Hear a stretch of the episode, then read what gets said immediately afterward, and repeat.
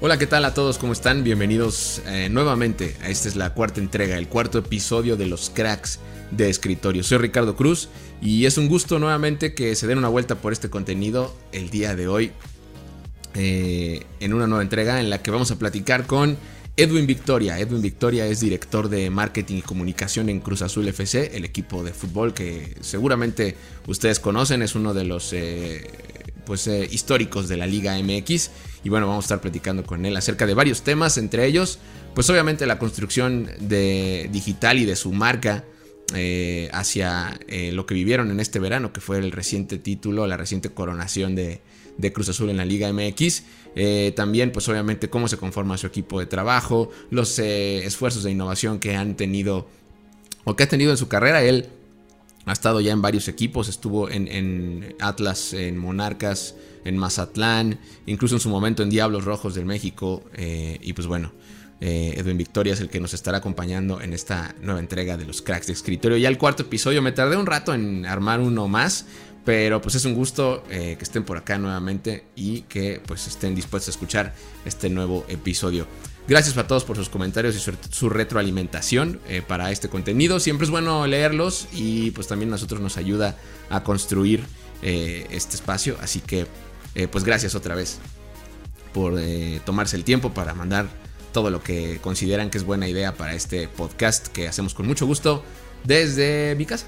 Así que sin más los dejo ya con la cuarta entrega de los cracks de escritorio con Edwin Victoria, director de marketing y comunicación de Cruz Azul FC. Bienvenidos.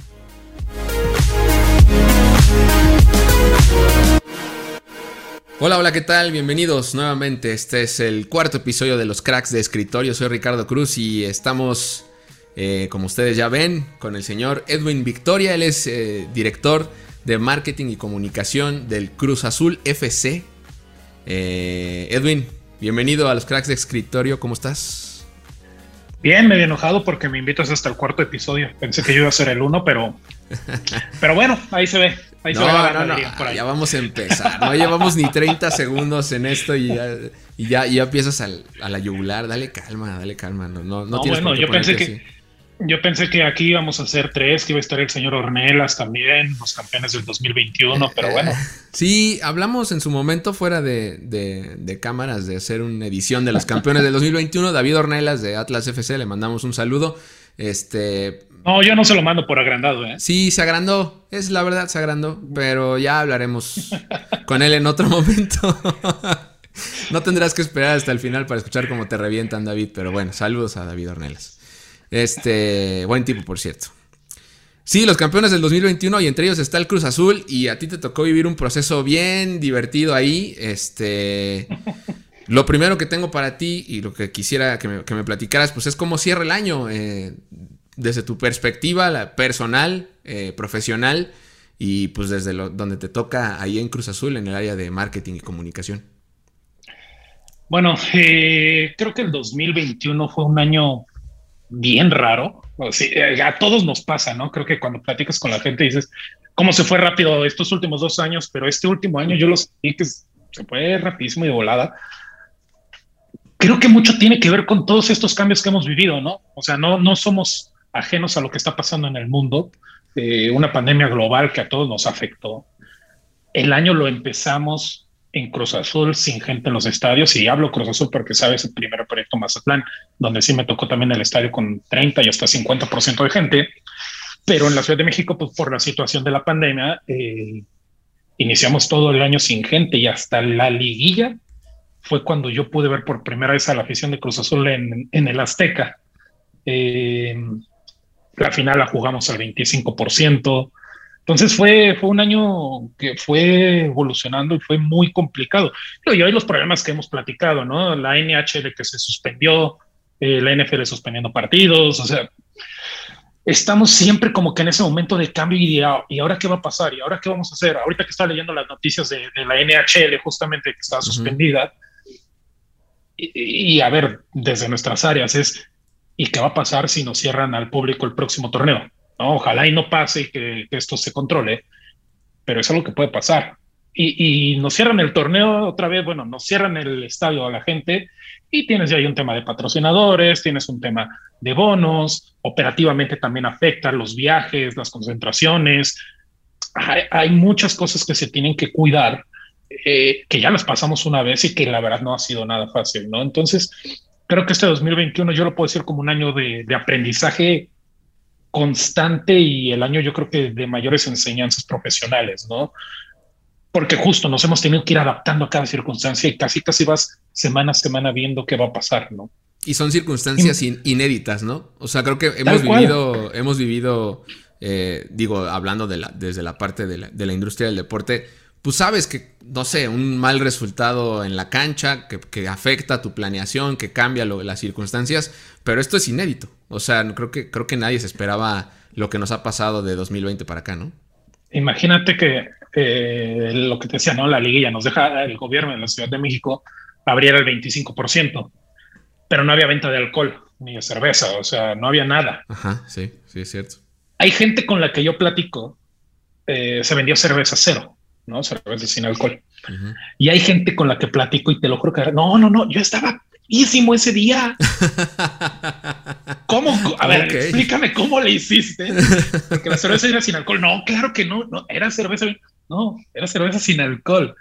Eh, o sea, son, son cambios que nos hemos tenido que ir adaptando todos porque creo que eso es parte de la experiencia también en el estadio muchas veces y que tienes que ir viendo cómo lo vas solucionando, ¿no? O sea, Imagínate la afición de Cruz Azul 23 años después esperando el título y de repente no pueden entrar al estadio los 80 mil personas que se hubiera esperado que entraran, ¿no? Claro. Y, conseguir boletos para una final, si de por sí es difícil, sea el equipo que sea, imagínate con el 25% de aforo, todos los compromisos comerciales que se tienen, hay que ir viendo cómo te vas adaptando día a día, ¿no?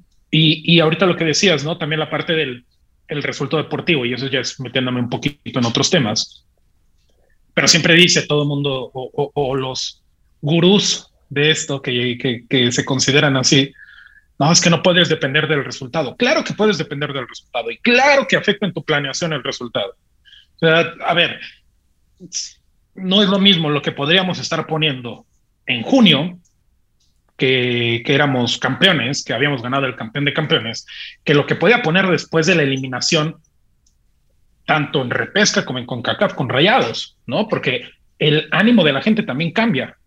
Lo que quieren saber de ti, lo que quieren escuchar de ti, eh, es muy diferente. Entonces, si bien tu planeación no puede únicamente eh, ser de voy a ganar, sí te va afectando y tienes que saber cómo ir reaccionando ante esos resultados. Y siempre lo he dicho, los mejores en marketing y comunicación, en la generación de contenidos, se ven cuando las cosas van mal. Cuando las cosas van bien, por Dios, pongamos una foto y va a reventarla. Pero ¿qué haces cuando la gente está enojada contigo? ¿Qué haces cuando la gente no quiere saber tanto del equipo? ¿Qué haces cuando pongas el posteo que pongas te están mentando la madre? Entonces ahí es cuando realmente se ven los mejores e-, en esta área, creo. Y, se, hace solo con la práctica. Y hablando de práctica, y hablando, por ejemplo, en este caso de construcción de marca, pues tú estuviste en América, en Atlas, en Monarcas, en Mazatlán, en Diablos Rojos de, México, ¿no? En la Liga Mexicana de Béisbol. Y en esta trayectoria, pues me imagino que has tenido que, pues justo yo, yo, yo pienso que los procesos, o, justo cuando, cuando llegas a comandar este tipo de áreas, pues seguramente hay un cambio que se nota, ¿no? O sea, y, tú tienes en la mente una idea de lo que quieres plasmar eh, en tu comunicación y en, tu, en tus eh, esfuerzos de marketing. Háblame de la construcción de marca en estos clubes. Yo imagino que en América, pues tal vez no había mucho que moverle, no sé, es lo que yo pienso de, fuera. Pero háblame, háblame de qué, qué, fue lo que pasaste ahí y hasta dónde pudiste también este, influir, ¿no? América, digo, fue mi primera experiencia profesional dentro de un club. Eh, llegué ahí como, como practicante del área de, marketing.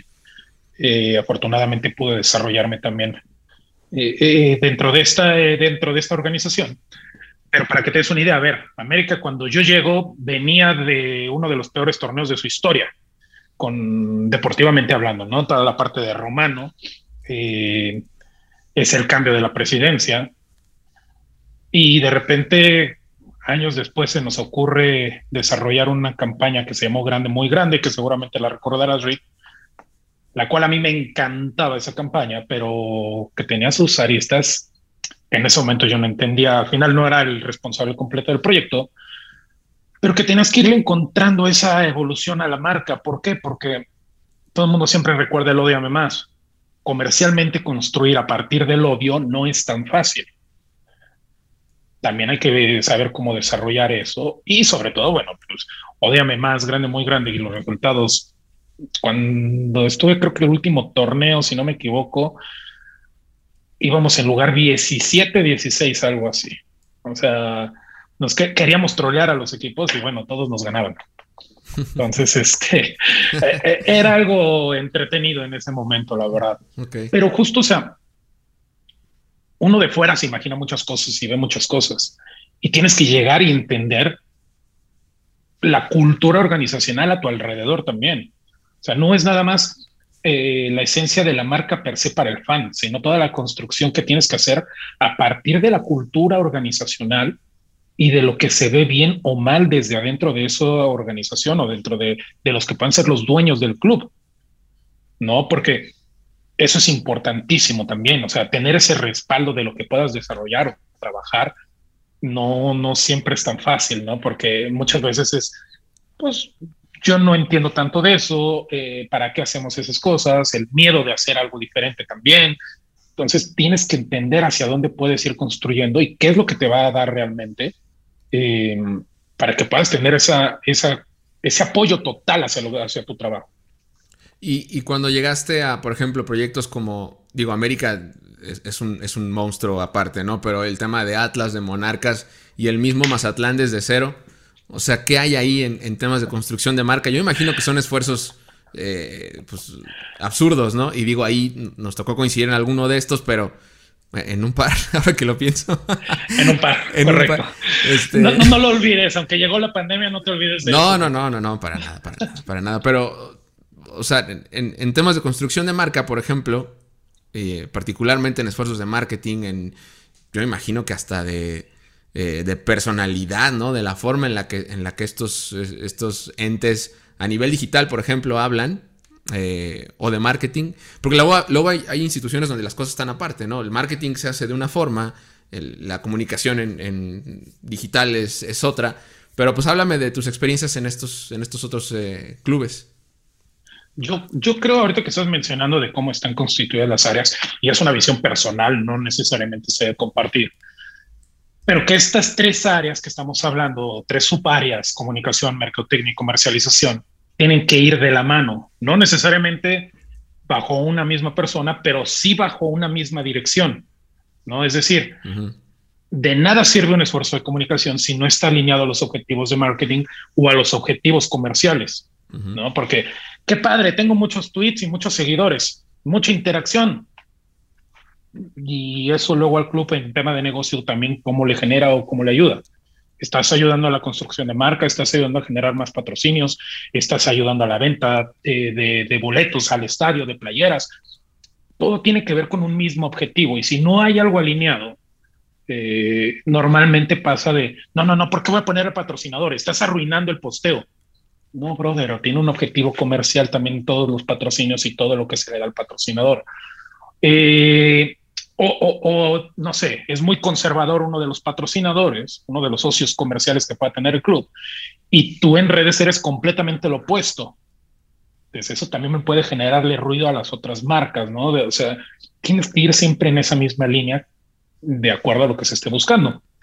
Ya en temas, digo, de cada una de estas marcas, en las tres que mencionas, por ejemplo, pues las tres eran bajo las órdenes de grupos Salinas y los los lineamientos que Grupo Salinas me marcaba en, esos tres casos. Cada una tenía su particularidad. O sea, ahorita Atlas, el, reciente campeón de, la liga, pues tenía un equipo que, tenía 60 años en ese momento, 60 y tantos años sin ser campeón. Entonces, pero con una afición que estaba de manera constante en el estadio. No vas a hablar igual que un equipo que es que está jugando finales cada año su afición se mueve por otros intereses y por otros sentimientos y valores. Eh, en aquella ocasión te acordarás, Rick, que, hicimos el, el, si te lo explico, no lo entenderías, que la verdad es una de las campañas que me ha tocado desarrollar y que más me han gustado.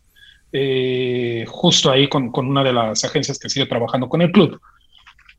Pero justo porque era eso, o sea, es, las burlas siempre eran el, ¿por qué le van al Atlas si no gana nada? Porque el equipo te representa mucho más allá de eso. Un equipo no, no puede ser solo títulos para el aficionado, va, va más allá de ganar un título cada torneo o no. Yo siempre digo, ok, entonces, ¿qué? Aquellos que dicen que le van a un equipo X porque es el ganador, porque es el que está campeonando cada cierto tiempo o, les tocó verlo campeón durante varios eh, momentos seguidos, entonces cuando ya no gane le dejan de ir ya, ya no van al estadio, ya no les interesa, van a ir al otro equipo, bueno, pues, pues mejor hagan eso, ¿no? Cada que sea un equipo campeón, vayan a ese equipo. Tienes que ir encontrando ese ADN de la marca, eso te lo hace diferente. Y cada uno tiene sus propios problemas, ¿no? La afición eh, en Guadalajara es muy grande, te da para tener, eh, en algún momento tuvo tres equipos en primera división, Tecos, Atlas y Chivas, no hace mucho, eh, básquetbol profesional, eh, béisbol de verano y béisbol de invierno. Sí, un mercado diferente. Es un mercado muy diferente al que pudiéramos tener, por ejemplo, en Morelia.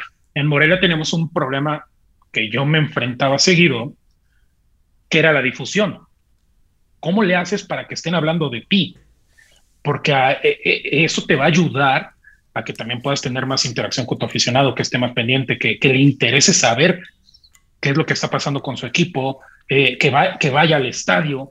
¿Cómo les cuentas esas historias para que digas, ok, vamos a enganchar no solamente a nuestros aficionados, sino al aficionado del fútbol con lo que estemos haciendo? Ahí fue un programa más de contenido. En el caso de Atlas fue, vamos a desarrollar más interacción, ¿no? Que el aficionado se sienta realmente parte de esto. Eh, cada uno tiene su, su, propia problemática y tienes que encontrar la forma de hablar y de reflejarlo en todas las cosas que haces.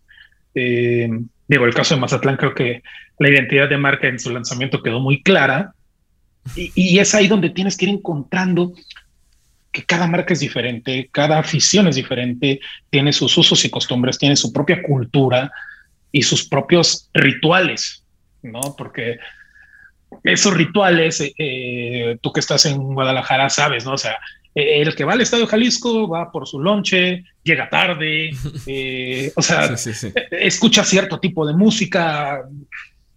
Sí, sí, sí. y es ahí donde tú tienes que encontrar y capitalizarlo. Y por ejemplo, de, todos estos esfuerzos de, de construcción, pues yo imagino que el de Mazatlán tuvo muchas particularidades por el hecho de arrancar de cero más allá de la identidad de la marca y eso que, ya decías que sí, en efecto quedó muy, muy claro para todos. Este, pues desde cero yo imagino que eso es, otra fiesta, ¿no? Digo, yo, uh, o sea, ahí siempre platicaba con, el director de negocios de fútbol de Grupo Salinas, que, obviamente estuvo muy involucrado en esto y, que contaba con su apoyo total para este proyecto. Digo, tenemos que hacer un libro eh, cómo construir un equipo de primera división en 63 días. Porque así fue. O sea, no, no. ¿Y fueron 63 días contados así? 60 63, 64, algo así, hasta el debut, ¿no? Porque además, me acuerdo, íbamos a jugar en viernes, era el primer partido de la liga de ese año, eh, eh, y después del torneo suspendido por la pandemia. Pero llega un huracán a Mazatlán y por las lluvias no se pudo jugar hasta el lunes me acuerdo de perfecto de ese momento porque además el lunes, pues ya sabes, pirotecnia, aunque no había gente en el estadio, pues queríamos que se viera el espectáculo realmente de lo que podía ser el fútbol en Mazatlán por primera vez. Y metimos pirotecnia, eh, un tema que la neta me salió novo, lo novato en eso. Yo no sabía que con la humedad y con el agua que había por, por la misma lluvia, por la plaza, se generaba más humo en la pirotecnia. Ah, el partido se retrasó como tres minutos. Eh, Por el humo. exactamente, exactamente. Ok. Nada, estábamos este, ya después, semanas después, porque en ese momento no nos fue tan gracioso, pero ya después estábamos bromeando con memes. el de la niñita así de, ¿no? O sea, eh, fue, fue un esfuerzo bien padre, bien complicado, muy loco. Es algo que no te imaginas que te va a pasar, porque yo no me imaginaba que esto iba a pasar. mucha gente cree como que esto es algo que sabíamos desde hace un año y lo veníamos trabajando, ¿no? O sea, literal fue de 60 días, hay que construir eh, nombre, colores, escudo, eh, nombre del estadio, branding en el estadio. Todo lo creo que, el tema de, los proveedores era, era una fiesta también. Por lo mismo de que la plaza pues no tenía este, claro. Tenía deporte, tiene deporte profesional, vaya, antes que Mazatlán. Con, pero... con mis venados de Mazatlán de toda la vida, desde plebe soy venado. Ah, desde eh, Que ahorita estamos eliminados. Eh, no, Lo bueno que sabes dónde están, porque por ahí te, te, pongo en... Sí, no, no. Qué bueno que sabes dónde andan ahorita, porque... y perdieron con los cañeros. Están en la última serie contra los cañeros, que también están eliminados. Qué, está muy bien informado, señor. Claro, señor. Eh, pero bueno, así fue todo el tema de Mazatlán y los sesenta y tantos días. Eh, eh, ya lo que me quieras preguntar sobre todo el tema digital de, Mazatlán, que sé que te causa mucha curiosidad, pues con todo gusto, Rick. lo conocemos perfecto, pues, pues nada, cuéntame de, cómo se decidió, se determinó que, que, esa iba a ser la identidad, por ejemplo, de Mazatlán. Yo, yo, por ejemplo, o hemos visto algo, una práctica muy común hoy en la, en la Liga de Estados Unidos, ¿no? En la MLS. Este, que hay equipos que surgen nuevas eh, plazas que aparecen eh, y que justo empiezan a construir hasta afición antes de aparecer. Es algo del. O, una. Es algo que en México es mucho más difícil que suceda, pero sucedió con Mazatlán. Y pues tuviste que ponerle cara a, a, esta nueve, a este nuevo ente. ¿Cómo decidieron que así iba a ser? Y que así iba a hablar. Y que esto es lo que iba a hacer y decir y quitar y arrebatar y lo que me digas. ¿Cómo llegamos ahí? A ver, fue, primero fue contrarreloj, todo. Entonces, literal, era trabajar de 8 de la mañana a 12 de la noche, 1 de la mañana del día siguiente, y repítelo durante unos 50 días. Además, otra vez estábamos en una pandemia. O sea, y eso lo, lo menciono porque cuando yo llego a Mazatlán, ni los hoteles estaban abiertos. O sea, el hotel donde estábamos viviendo, porque ahí viví un mes en el Estrella de Mar, que qué bien me trataron en el Estrella de Mar, diría por ahí un narrador. Eh, pero imagínate entonces cómo era para resolver cualquier necesidad del equipo, ¿no? Entonces, sí, sí, sí. Eh, eh, fue, muy complicado. Veníamos de un proceso de, de Monarcas Morelia, que, en el cual también me tocó estar donde en diciembre previo habíamos jugado una semifinal contra América y que nos elimina por la posición en la tabla, con un equipo que jugaba muy bien y que estaba llamando mucho la atención y que nos ayudó a conseguir todos estos objetivos de, generación de, marca, de, afición, de contenidos que, realmente fueran interesantes, no solo para el aficionado de Morelia, sino alrededor del fútbol. Se suspende el torneo y de repente pues todavía no sabíamos qué iba a pasar con la liga. Muchos de nosotros teníamos miedo de nuestros trabajos, porque con una liga suspendida, eh, todos estamos de ya va a reiniciar, ya va a reiniciar. No, es que va a reiniciar en tal fecha. No, es que ya no va a reiniciar. Y como le pasó a todas las ligas del mundo, ¿eh? Tal cual, pero todos los que trabajamos y dependemos de esto, nuestro, nuestro sustento económico, pues no estábamos así como que, ojalá ya regrese pronto. Pero bueno, en ese inter es cuando me avisan, eh, finales de mayo, si mal no recuerdo. ¿Sabes qué? El equipo se va a ir a Mazatlán. Es una decisión ya tomada. Eh, finales de mayo, principios de junio, por ahí. Es una decisión ya tomada. Eh, ¿Jalas o no jalas? no, entonces, primero fue el shock. Te estás acordando de algo, seguramente. No, no, no, nada, nada. Este... no, lo que nos toca, lo que nos toca. Todo bien. O sea, primero el shock de entender que algo con lo que estábamos trabajando y construyendo se quedaba ahí. Seguido a cambia el chip y ponte a trabajar, que, esto es lo que tú haces, ¿no? Para eso eres el profesional de esto. Hay una, una frase que me gusta mucho en el libro de, Joe Maddon de los Cachorros de Chicago, cuando gana la Serie Mundial. Eh, no me acuerdo ahorita cómo se llama el libro, está en Kindle, ahí lo debo de tener es el de Tío Epstein. Cuando muestran la tarjeta de Joe Maddon, tiene su tarjeta para llevar el orden al bar, los lanzadores y todo. Y siempre él menciona que pone una frase que es una DNBFF. Do not be a fucking fan. Ok. Y así lo explica. Dice, yo no puedo tomar decisiones como un aficionado más. Porque eh, en aquel momento, pues Haroldis Chapman seguramente no hubiera entrado en el séptimo juego, porque en el sexto había tenido errores gravísimos y provocó que, que los cachorros estuvieran así de la eliminación, bueno, de perder la serie mundial. Y eso es, creo que algo muy importante también para los que estamos acá. Si hay que apasionarnos, sí hay que emocionarnos, pero también tenemos que entender nuestra posición y no puedo ser un aficionado más. Entonces, en aquel momento, cambia el chip, las mentadas de madre que me tocaron en Morelia, eh, amenazas, todo lo, bonito que tienen también las redes sociales, ¿no? Y una vez que ya digo, ok, se cierra este capítulo, lo que sigue. Ya di mucho preámbulo y mucho choro para todo esto, pero en resumen lo que decíamos es, cuando estamos en la construcción de marca, es, el equipo no llegó de una manera que públicamente tal vez hubiera sido la ideal, es decir, vamos a ascender, vamos a ganar ese lugar deportivamente, sino que compra su lugar en la Liga MX. Hiciéramos lo que hiciéramos, nos iban a juzgar y nos iban a criticar. Pasara lo que pasara, íbamos a tener ese estigma siempre. Si llegabas como cito cariñosito, soy puro amor, vengan con nosotros, somos lo máximo, nos iban a seguir mentando la madre.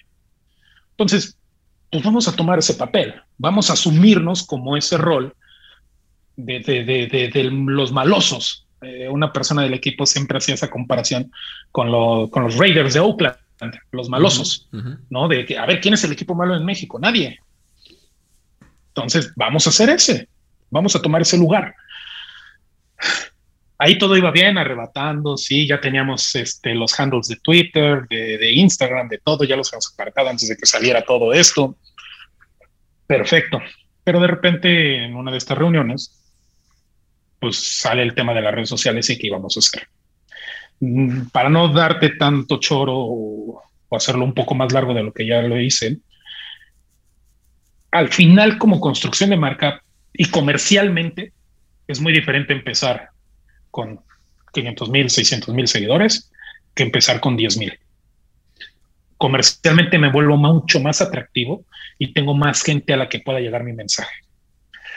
Por otra parte, eh, nosotros esperábamos cuando presentamos esta estrategia a, todos los jefes que íbamos a tener un decrecimiento, ¿no? Si tenía 500 mil seguidores en Twitter en aquel momento, dije, bueno, al finalizar el, el, año, o sea, el primer semestre de existencia del club, seguramente vamos a perder entre los que ganen y los que, y los que se vayan, pues no sé, vamos a tener por ahí una pérdida 15, 20% de seguidores aún así sigue siendo comercialmente más atractivo, ¿no?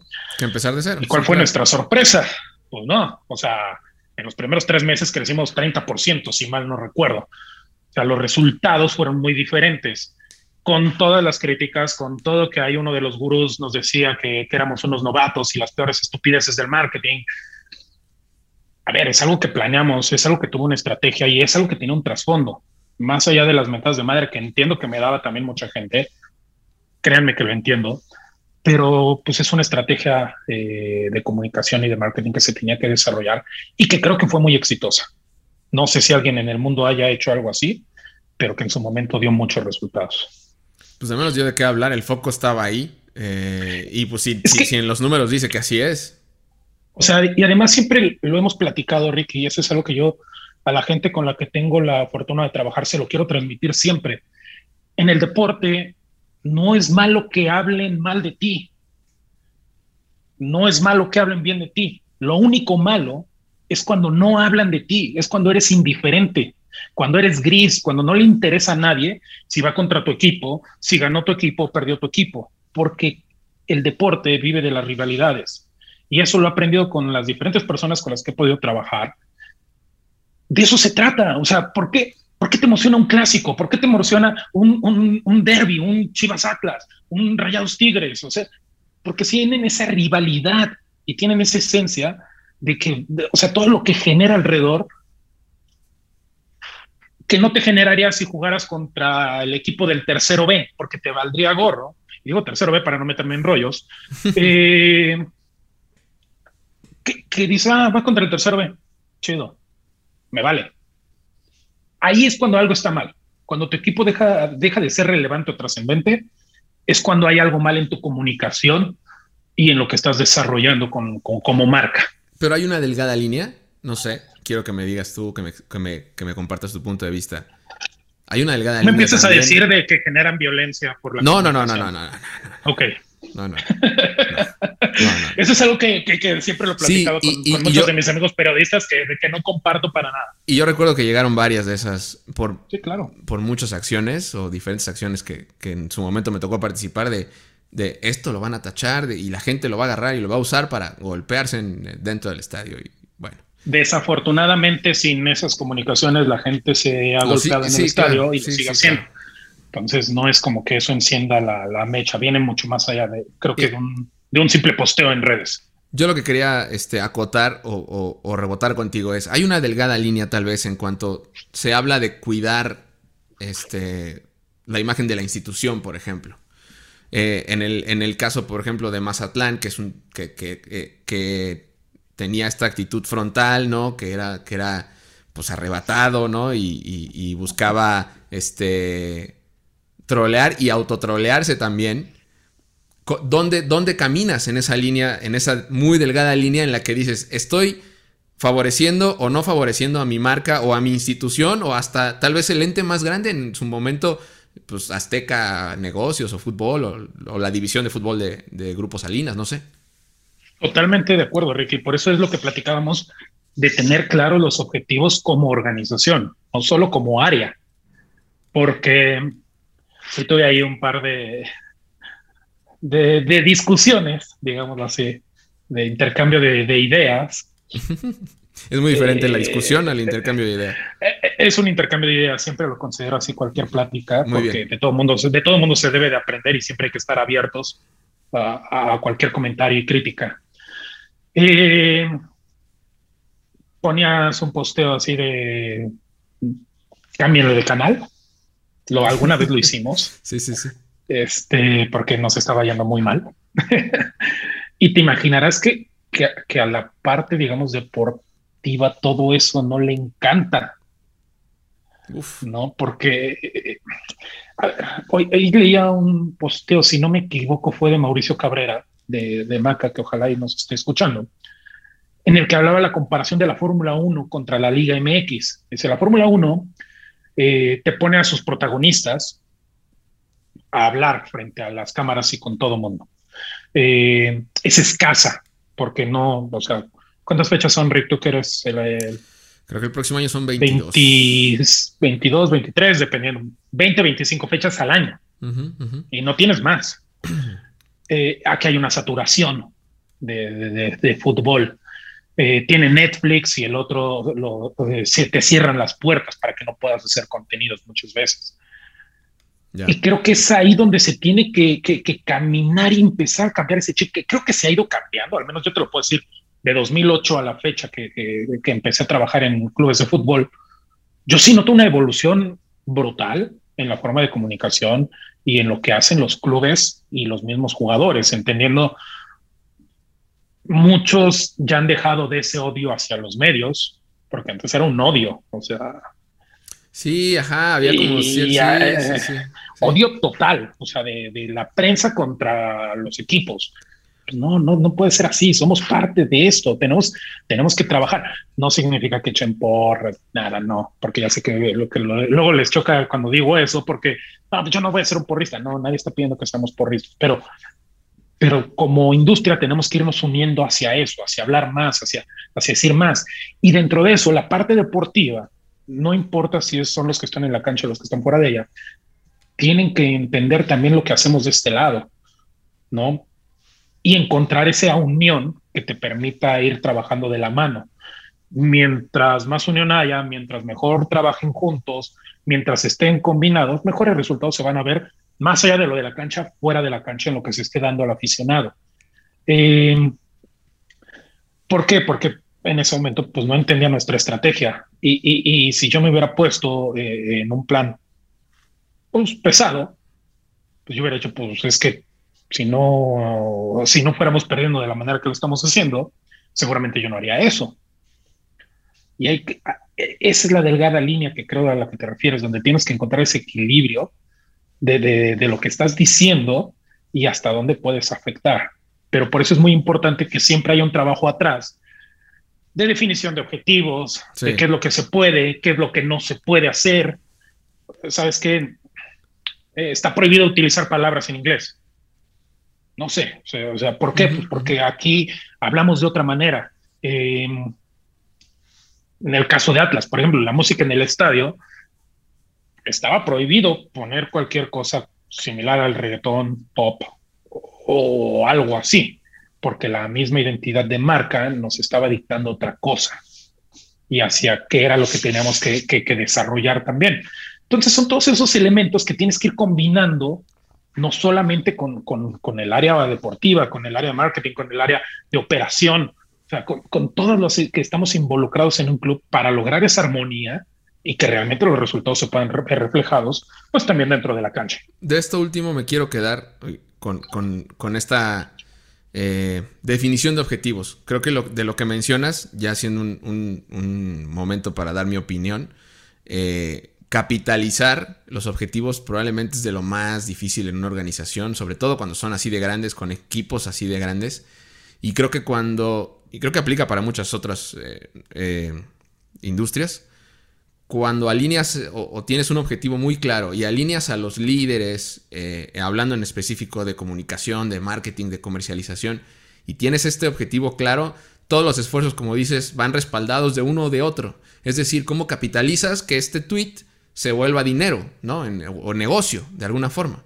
Y creo que ahí es, esa es la clave eh, y seguramente mucho de lo que están buscando todas estas, eh, todas las organizaciones de la industria del deporte, no solo de la Liga MX o del fútbol, este, todas alrededor de, ¿no? en, la, en la búsqueda de la profesionalización y de la capitalización de los objetivos y del negocio, que al final también, también, juega, también juega. Me quedo con eso porque creo que es, bien importante cuando todo esto se alinea, lo más que sí, no es una cosa de, de dos de dos días, no es de la noche a la mañana, no es un switch.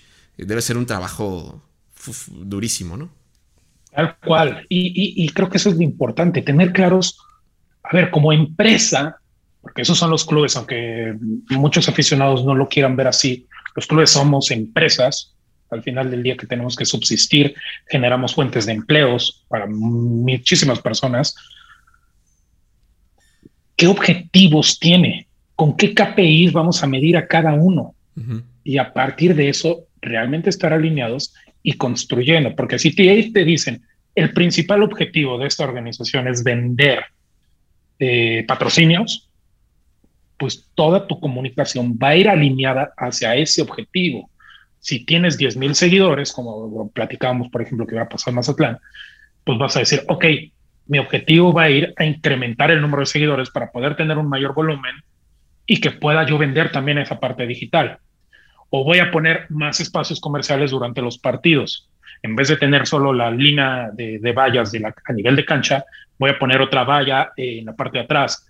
Eh, ahora Atlas lo está haciendo en, por ejemplo, en la valla a nivel de cancha. Adelante, si has visto, ponen unos como tapetes eh, con, con marcas también. Entonces, y vamos alineados hacia eso. Claro. y vamos viendo cómo caminamos y la parte creativa también se va desarrollando hacia esos mismos objetivos. Bueno, a ver. Eh, Después de que me dijiste que no te dejo hablar, por favor, Rick. No, no, no, no, no. Al contrario, eh, el podcast es para que hablen ustedes. Yo, yo aquí nomás, este, por eso acoté que me iba a tomar un momento para dar mi opinión. Este, pero la realidad es que pues queremos escucharlo de ustedes. Eh, siguiendo con este tema y cambiando tal vez a, lo que sigue, te tocó pues, el, título de Cruz Azul. Eh, ya estando dentro de la organización, eh, pues yo me imagino que eso debe, debe ser a nivel este, personal, profesional y, como reto dentro de una organización así de grande como la de Cruz Azul, este, pues, pues, pues salir bien librado. Eh, cuéntanos de este, de este proceso. A ver, creo que es algo que, que, cualquiera de los que trabajamos en esto siempre hemos buscado.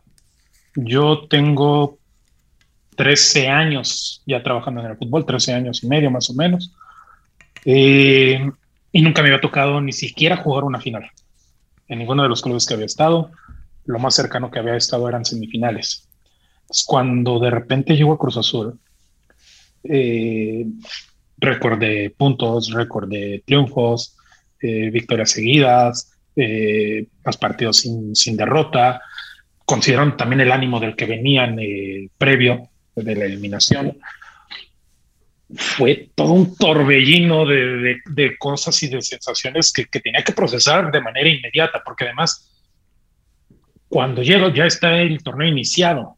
Entonces es, hay que entender la cultura organizacional. de empresa tan grande y tan importante de este país como, como la cementera Cruz Azul tiene una cultura muy grande atrás y que no es tan fácil de que de la noche a la mañana yo, yo me empapara de eso y sería muy fácil decir voy a hacer las cosas como las hacía antes. Pues no, aquí hay que entender también cómo, cómo se vive al club desde la organización y qué es lo que están esperando todo, todos estos eh, cooperativistas de su club, que eso creo que también es muy importante entenderlo, ¿no?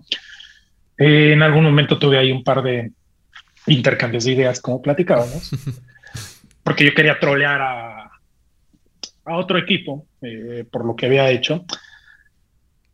Di los nombres. No, no, no. ¿Te, acuerdas? No, si lo digo, no pues ¿Te acuerdas cuando que Atlas acababa de ganar en la mesa el partido contra América? Sí, sí, sí, sí, sí. Quería, quería retomar ese tema para, para hacer una pequeña Ibas a subir. Digamos a subir, ok. Sí, sí, sí, sí digámoslo así.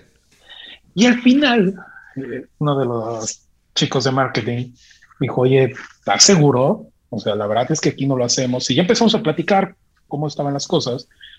Y me pareció que tenía un muy buen punto y muy válido en el cual dije, ok, se va para atrás esto y no se hace, ¿no? Y listo.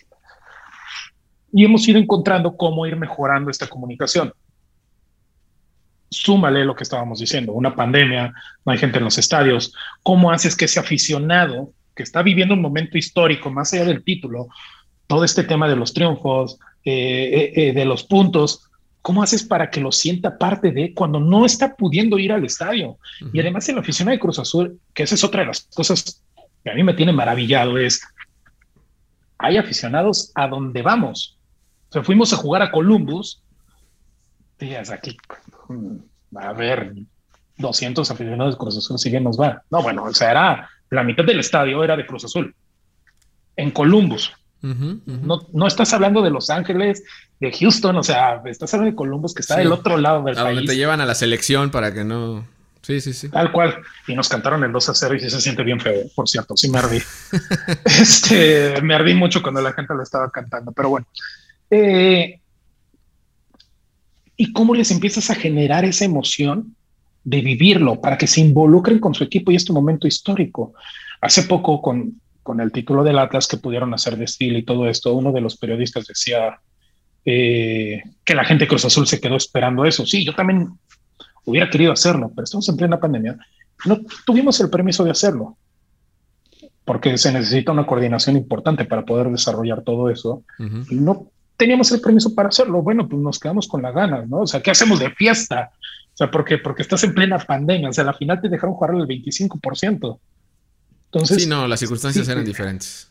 Totalmente diferentes y complicadas. Entonces, mucho fue eh, eh, el intentar, y digo intentar porque no sé si lo logramos, después seguramente platicaremos con, con aficionados para saberlo, intentar darles esos contenidos diferentes a lo que todo el mundo les da porque creo que ese es otro de los más grandes retos que los clubes tenemos.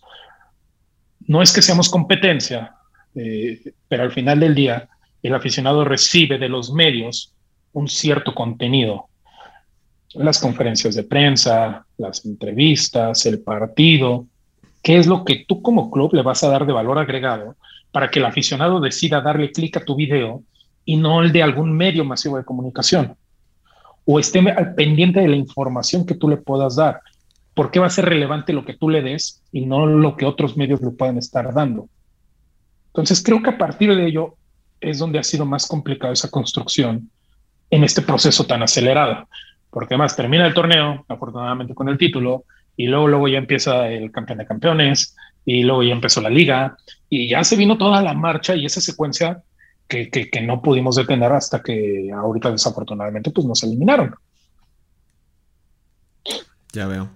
¿Y cuál crees que, o, dentro de este proceso, qué fue lo que más te sorprendió? ¿O hay algo que, no, que te haya sorprendido de, lo que viviste, al menos en, la parte del camino al título? Primero, eh, yo creo que uno de los principales factores es el que te comentaba de la, la cantidad de aficionados que tiene Cruz Azul y la cantidad de jóvenes que siguen a Cruz Azul, porque de fuera siempre veíamos como que ah, la afición a Cruz Azul se está haciendo viejo.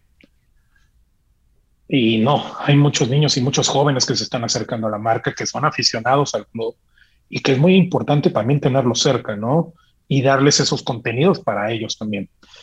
El otro, cualquier cosa que pones en las redes oficiales del club, el efecto de comunicación es así. O sea, la amplificación del mensaje es brutal. Hoy, afortunadamente, con, con todo el efecto del, del, título que hay que saberlo aprovechar, también creo que eso es muy importante. ¿Todavía? ¿Todavía lo, lo viven? Digo, no, estamos, a, estamos a 22 de diciembre. 22 el aficionado siempre quiere ver a su equipo campeón. Claro, y Es entendible, ¿no? Pero yo creo que también están conscientes de todo lo que pasó y, y muchos de ellos pues siguen agradecidos con todo esto que pudieron vivir. Entonces sí lo siguen recordando mucho, como seguramente el de Atlas lo va a seguir platicando los próximos seis meses, o 12 o 18, no sé. eh, y, y, hay que saber capitalizarlo, o sea, hay que saber capitalizarlo en lo que a cada quien nos toca. O sea, tuvimos ahí muchas críticas por el tema del título también eh, a nivel comercial, y hay que saber tomarlas también y mejorarlas, sin duda alguna. Eh, pero sí, yo creo que, se supo capitalizar y que en este momento el aficionado que sigue hablando mucho de todo eso, también hay que darle lo que esté esperando. A lo que iba con todo esto y que me perdí un poco es, hoy, después de todo el estudio que hacemos, después de todo lo que pasó durante el 2021, somos el equipo con la mejor tasa de interacción, Facebook, Twitter, Instagram. Entonces, algo bien se ha hecho, no es solo el efecto de un mes. Durante estos 12 meses seguimos siendo el número uno. y, hay equipos, no, muchos, poquitos, que, que, nos superan en cantidad de aficionados. Y aún así los niveles de la, de la, interacción que tenemos con nuestra base de aficionados no los van a alcanzar. Y eso es algo que, que me tiene sorprendido también, gratamente, porque la afición de Cruz Azul está buscando y no solo espera que le des la información, sino está buscando generar y, construir de la mano. Y ¿Tú, has, ¿tú has identificado entonces que, que, hay un interés real por Cruz Azul a nivel, en este caso, digital. Y, y hay un hueco que hay que llenar. Y en eso me imagino es donde están ustedes poniendo, poniendo los esfuerzos. En llenar esa necesidad de la gente que, la, que los está buscando, ¿no? Por supuesto, porque además si no la llenas tú, la va a llenar alguien más. O sea, el aficionado va a buscar información, va a buscar contenido, va a buscar memes, va a buscar entretenerse, ya sea con el club o con cualquier otro medio o persona. Eso también es importante porque ya no es solo como antes, ¿no? Es que compites contra tu DN, compites contra Record, medio tiempo. No, o sea, hoy hay aficionados que tienen un poder de influencia importante, que ellos generan sus contenidos, que ellos están hablando del club y buscando información y que su marca personal se vuelve un medio. Claro. Y muchos de ellos, a partir de eso, han generado medios no oficiales del club. Entonces, eh, eso es el gran reto. O sea, nosotros tenemos que darle a todos estos aficionados lo que están buscando del club y qué es lo que están buscando va cambiando día a día, semana a semana. Y hay que estar listos y preparados para ello. A ver, Edwin, ya casi vamos a acabar. ¿Cuánto tiempo llevamos? Porque quedamos que no iba a ser más de media hora, Rick. Sí, ya nos pasamos. Si no, bueno, si no nos íbamos a aventar el episodio como el del pollo. No, no, no, no vamos a llegar a De dos horas y no, no quiero eso, por favor, porque sí quiero que traten de escucharnos lo más que se pueda. Poquito más de 45 minutos. 45 minutos y segundos. Así que vamos, cortándole. Vamos rápido con lo que, con lo que resta. Eh, la idea más errónea que crees que tiene la gente de lo que tú haces. La idea más errónea. Yo creo que la idea más errónea y que siempre me causa mucha risa porque durante estos 13 años la sigo viviendo, es que momentos como este en el que no hay liga, todo el mundo te dice, estás de vacaciones, ¿no? Ahorita estás tranquilo, no estás haciendo nada. Yo creo que esa es una de las ideas más erróneas, porque al revés es cuando creo que más trabajo hay, es cuando puedes organizar, planear, ver hacia futuro y no te va a ganar el día a día, que muchas veces eso pasa. O sea, el día a día te empieza a comer y te empieza a ganar y ya se nos pasó esto, ya se nos pasó. Creo que esa es una de las ideas más erróneas. Y la otra, yo te puedo decir, digamos que desde el punto de vista más profesional, eh, creer que eres este jugador, creer que tú eres el de la fama y nada, nada de eso es más falso, ¿no? Porque, y esto lo digo como idea errónea en general, porque me ha tocado conocer personas que... Interna, dentro de la industria también. Sí, trabajando, trabajando o queriendo trabajar en el fútbol. Y como que ellos lo que quieren es esa fama, ese, ese todo el mundo me sigue, yo soy el importante y posteo mis 35 mil fotos. Y sabes, nosotros al final, si lo comparas tal vez con una obra de teatro, con una película, nosotros somos los camarógrafos, somos los que transmitimos simplemente lo que está pasando en escena, pero no somos los actores. Y eso es muy importante. Al que van a buscar es al actor principal, no a ti. Muy bien. Y bueno, ya sobre el cierre, señor Edwin Victoria, arroba Edwin Vic, por cierto. Este, llegaremos a la parte del contacto, pero eh, pues como sabes, este espacio también se jacta de, de, acercar a los líderes, a la gente que está tomando las decisiones en la industria del deporte con pues, los, que, los que estén interesados en esto. Entonces, eh, ¿cuál sería el consejo profesional que tú le podrías dar a alguien que hoy eh, le interesa la industria del deporte de alguna forma? No solo para entrar en, esta, en, este negocio, sino por fuera, para hacer negocio a través de la industria del deporte. ¿Cuál sería un consejo, profesional que tú le podrías dar eh, a alguien que tal vez en algún momento quiere estar donde tú estás hoy? Yo creo que el principal y el que más problema, perdonen, es que ya está mi perrito por aquí. Saludos. Saludos, Sakura. Saludos, Quiso venir a saludarnos a todos. Eh, yo creo que el principal consejo sería que se preparen. Y esa es la, realidad de, una industria que ha ido en búsqueda de ese proceso de profesionalización y que creo que es fundamental. No es nada más, a mí me gusta el fútbol y ya por eso soy bueno en marketing o, en operación. Hay que prepararse y hay que estar listos para esto. Hay que entender que es una industria y que como tal requiere gente preparada y capacitada. Debes de prepararte, debes de estudiar y debes de estar listo también para sacrificar muchas cosas, porque cuando miles de personas, millones de personas se están divirtiendo y están echando desmadre, tú estás trabajando y no puedes perder foco de eso. Eh, hace algunos años me tocaba también que eh, eh, en algunos lugares les daban cervezas previo a la conferencia de prensa. Me parece todo menos profesional ese tipo de actitudes. Tú no vas a divertirte, tú vas a trabajar y creo que es a partir de eso que, se puede ir desarrollando también eh, eh, todo lo que hacemos. No es nada más como antes pasaba el, pon al niño este que es el que le sabe las redes. No, hay que estar preparados para llevar las redes sociales. Hay que estar capacitados para entender cómo crece un canal de YouTube, qué hacer si tienes una reclamación, cómo meter una reclamación inclusive.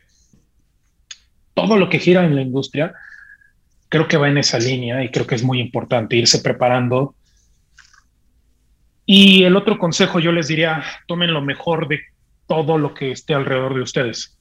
Eh, hay un libro que de hecho se lo presté a mi esposa y aquí lo tiene en mi Kindle, que es Roba como un artista, ahí se ve.